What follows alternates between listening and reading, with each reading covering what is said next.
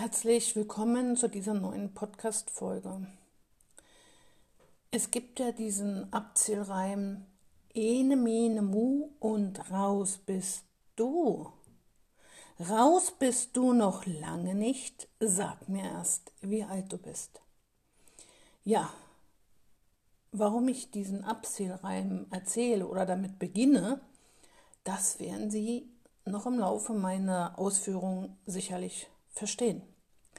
Es geht heute darum, wieder mal, ich habe das Thema schon einmal gehabt, aber mit einer Erwachsenen, dass man ja diese IQ-Tests durchführt.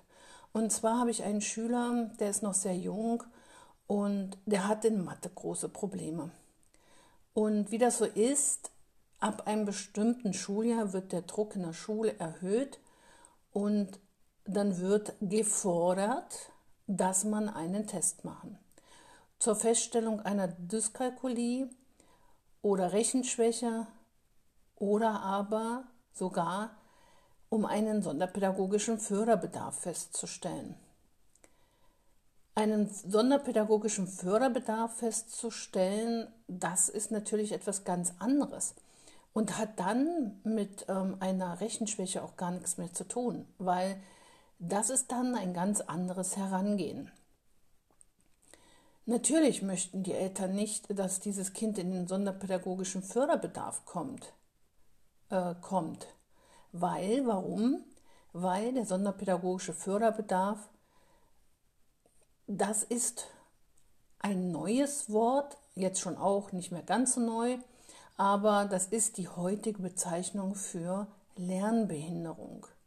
Und Kinder mit einer Lernbehinderung werden ganz anders gefördert oder gefordert als Kinder mit einer Rechenschwäche. Und natürlich wollen die Eltern, dass das Kind eine Rechenschwäche anerkannt bekommt und nicht in den sonderpädagogischen Förderbedarf rutscht. Die Gefahr dafür ist aber bei diesem Schüler von Anfang an sehr groß gewesen. Warum? Nicht, weil das Kind äh, irgendwie mir dumm erscheint. Nein, andersrum. Das ist ein sehr kluges Kind. Aber sehr schüchtern. Schüchtern, sehr, sehr schüchtern, sehr sensibel. Und es, dieses Kind braucht wirklich lange, um eine Verbindung zu, zu dem Menschen aufzubauen, der mit ihm arbeiten soll oder ihn testen soll.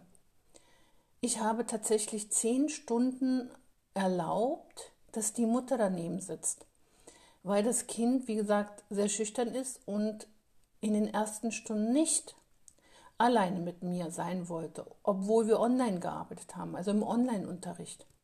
Er zu Hause war während der Stunden. Aber das ist manchmal so. Normalerweise sitzen die Eltern nicht daneben, wenn ich mit den Kindern arbeite, weil sich die Kinder immer anders verhalten, wenn die Eltern daneben sitzen. Das ist einfach irgendwie ganz normal. Das ist dann kein so gutes Arbeiten. Aber bei diesem Kind musste ich eine Ausnahme machen. Wie immer, überall gibt es mal Ausnahmen. Muss man mal anders reagieren. Man muss immer sensibel reagieren auf die Schüler und auf ihre Eigenarten, auf ihre Besonderheiten. Ja, also diese Mutter saß also zehn Stunden neben dem Schüler während ich mit ihm arbeitete.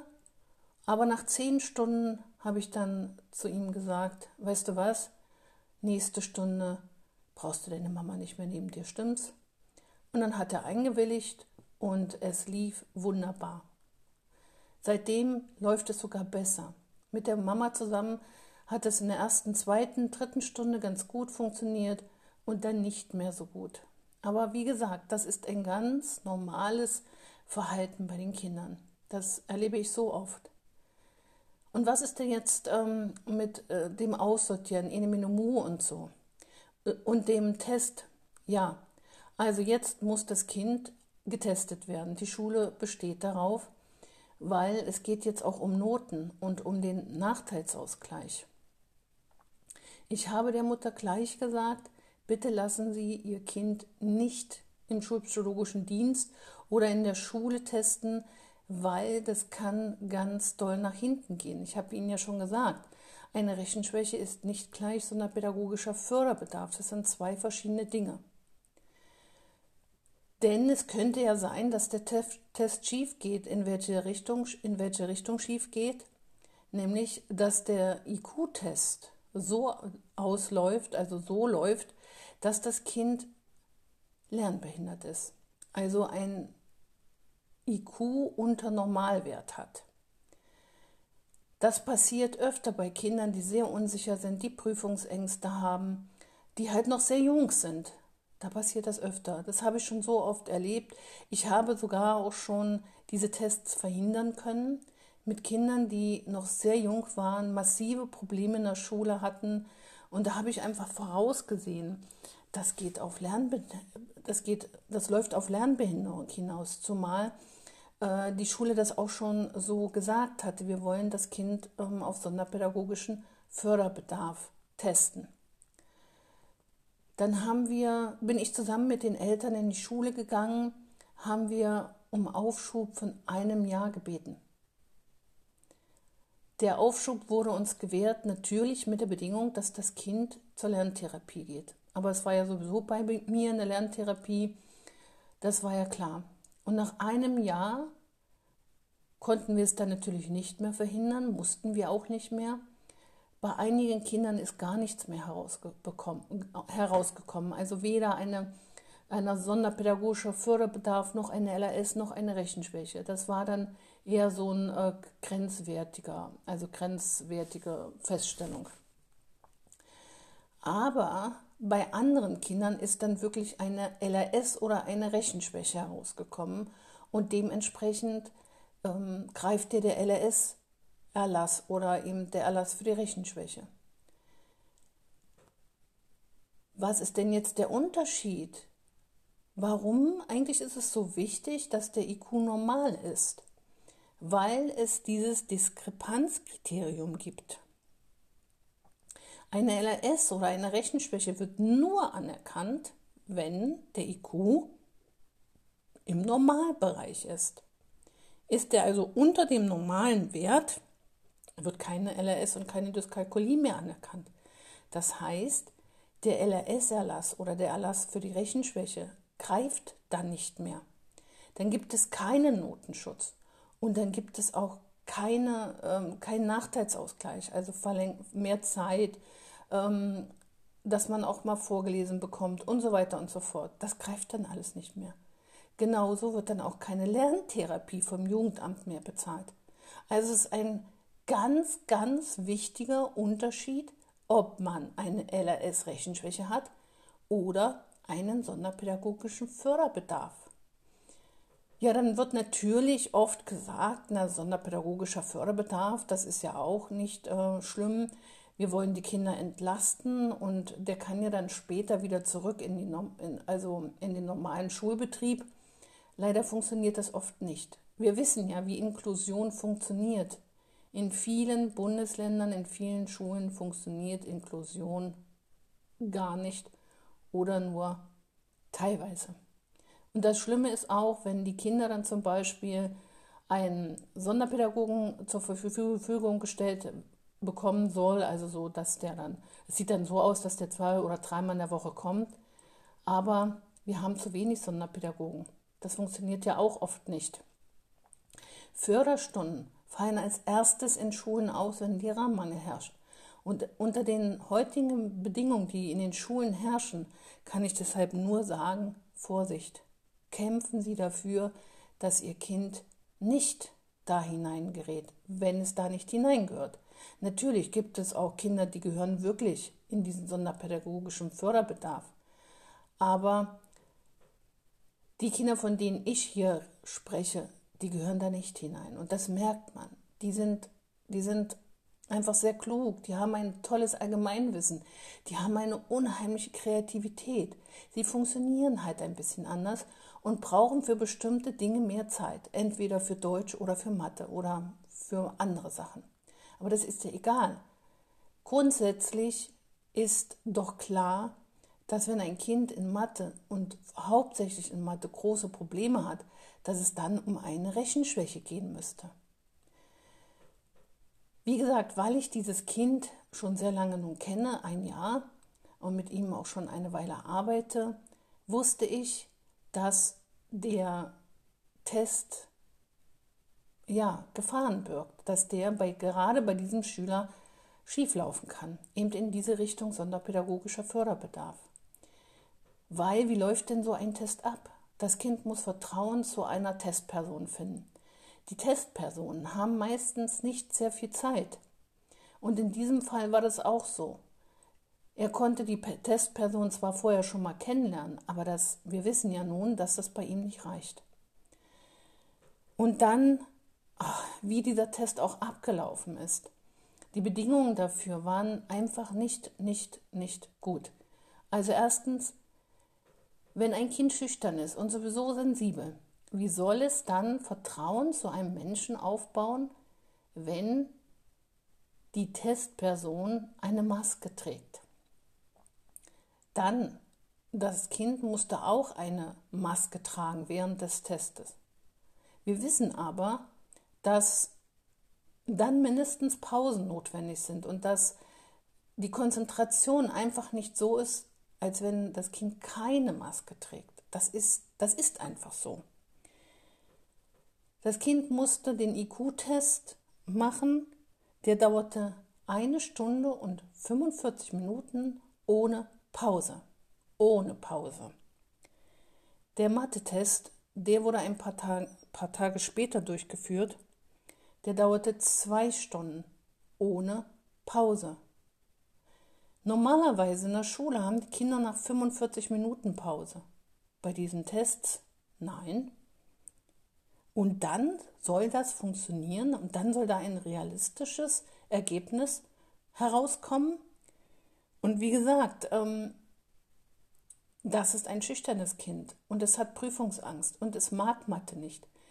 Am Ende kam die Frage der Testerin sogar noch, dass sie gefragt hat, warum hasst ihr Kind Mathe eigentlich so? Also das sagt doch schon alles, das müsste doch eigentlich schon sagen, naja, der Test, der kann nicht äh, stimmen, der kann nicht gut ausgehen. Natürlich wurde der Test ausgewertet und es kam heraus ein IQ unter Normalwert, kurz unter Normalwert, nicht sehr, aber eben unter Normalwert. Und wie wir das wissen, in Deutschland gelten nun mal dann diese Zahlen, und dann ist egal, ob ein Punkt drüber, ein Punkt drunter, Kind gilt jetzt als ähm, hat jetzt einen IQ-Wert unter normal und muss jetzt in den sonderpädagogischen Förderbedarf eingegliedert werden. Da die Mutter das, wie gesagt, nicht in der Schule gemacht, lassen, gemacht hat, also auf mich gehört hat, also es außerhalb der Schule machen lassen hat, diesen Test, und natürlich eine ähm, Schweigepflicht gilt für die Psychologin, hat die Mutter jetzt Glück im Unglück. Die Schule ist darüber nicht informiert, aber was macht die Mutter jetzt?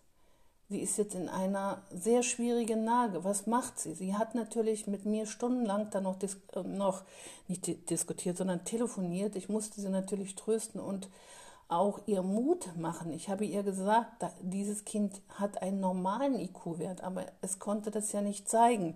Allein wenn man überlegt, wie dieser, dieser Test abgelaufen ist, das kann ja nicht realistische Werte bringen. Das ist einfach so. Und was macht die Mutter jetzt? Sie sucht jetzt eine Schule, ähm, eine freie Schule sozusagen, eine Schule, in der es nicht wichtig ist, ob das Kind eine LRS oder eine Rechenschwäche hat, einen ähm, nicht ganz so guten IQ laut Test. Wie gesagt, ich bin immer noch der Meinung, dass dieses Kind einfach Pech in der Testung hatte. Und ja, ich hoffe, dass die Mutter eine gute Schule für dieses Kind findet, wo es sich wirklich einfach frei entfalten kann und die Zeit zum Lernen bekommt und zum Verstehen, die es braucht. Die es einfach braucht. Ja, wie gesagt, ich, ich, ich finde es so schlimm, dass die Kinder immer wieder getestet werden und dann es sofort heißt aussortieren, sortieren. Dieses Schubladendenken ist in Deutschland leider sehr weit verbreitet. Und wie gesagt, das ist jetzt ein konkreter Fall, aber das ist kein Einzelfall. Ich habe auch schon andere Testungen erlebt. Im Moment wird auch ein anderes Kind, also ein anderer Schüler von mir, getestet und da läuft der Test komplett anders ab. Also der wird in sechs Teile zergliedert. Das Kind hat genug Zeit, den Test davor äh, kennenzulernen. Es wird ohne Maske getestet, zumindest ähm, in einem großen Raum, wo beide Personen zwar sitzen, aber weit genug voneinander entfernt und so weiter und so fort. Das geht alles. Ja? Und da wird auch ein halbwegs realistisches Ergebnis herauskommen, wenn das Kind nicht auch zu aufgeregt dafür ist. Was ist ein Test? Das ist wie eine Prüfung. Und wie oft versagen Menschen in Prüfungen oder schneiden ganz schlecht ab, weil sie mit der Prüfungsangst nicht klarkommen. Und deshalb, dieser Test wird einmal gemacht.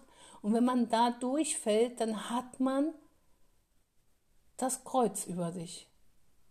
Und dann landet man in der Schublade, zum Beispiel eben sonderpädagogischer Förderbedarf.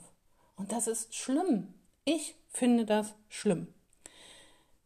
Zumal es inzwischen auch ähm, bekannt ist, dass der IQ gar nicht starr ist, dass der nicht feststeht. Der verändert sich. Unser Wissen kann sich verändern. Unser Gehirn arbeitet wie ein Muskel.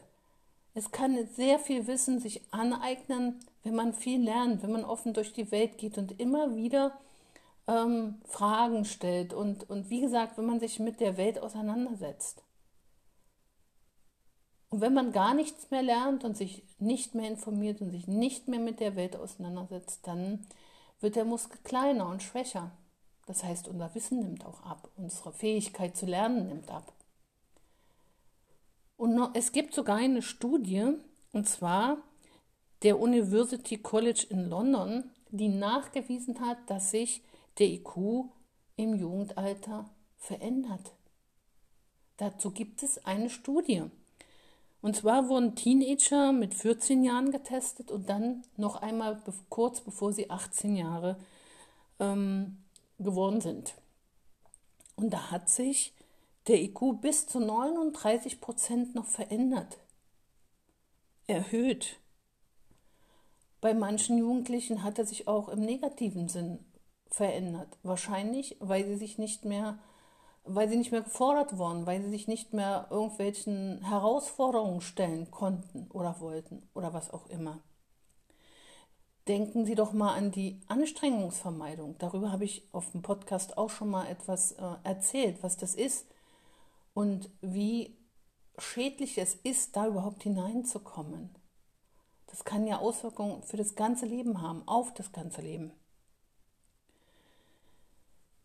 Und ach so, ich wollte noch sagen, die Quelle dafür ist Lifeline Gesundheit. Das kann man im Internet finden. Ja?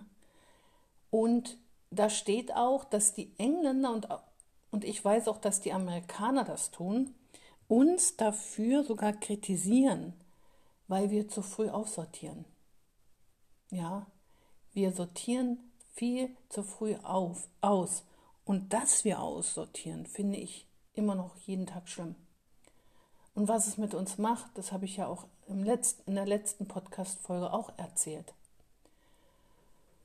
Also, liebe Eltern, wenn es darum geht, festzustellen, ob ein Kind eine Rechenschwäche und eine oder eine Leserechtschreibschwäche hat, seien Sie vorsichtig. Unterschreiben Sie in der Schule erstmal nichts.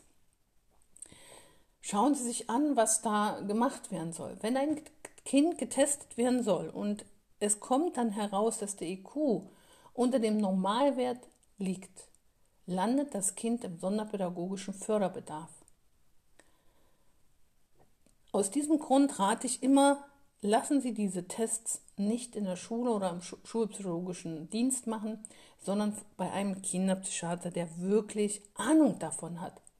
Weil, wie gesagt, es gibt auch da gute und schlechte Tester wie überall. Wir haben überall gute Leute, die ihre Arbeit gut machen. Wir haben Leute, denen es egal ist, die halt ihre Arbeit machen, weil sie gemacht werden muss. Und wir haben Leute, die ihre Arbeit schlecht machen. Und das gibt es überall, überall. Leider auch bei den Menschen, die mit Kindern arbeiten oder diese testen sollen. Aber ich erinnere nochmal auch an meine erwachsene ähm, Schülerin, der auch gesagt worden ist, sie hat sich mit Mitte 30 auf Dyskalkulie, also auf Rechenschwäche testen lassen, weil sie ihren Meister machen muss. Ihr wurde auch gesagt, sie ist in Mathe so, mhm, bum bum, sie soll das sein lassen. Sie wird nie den Meistertitel schaffen. Sie wird, sie soll lieber irgendwas anderes machen. Aber das war keine Option für sie. Wir haben mit ihr ich glaube, ein Jahr lang oder anderthalb Jahre lang Mathe geübt und sie hat ihren Meistertitel bekommen. Sie hat ihre Prüfung geschafft. Also, geben Sie nie die Hoffnung auf und versuchen Sie immer daran zu glauben, dass Ihr Kind seinen Weg findet. Und bitte passen Sie auf, wo Sie Ihr Kind testen lassen.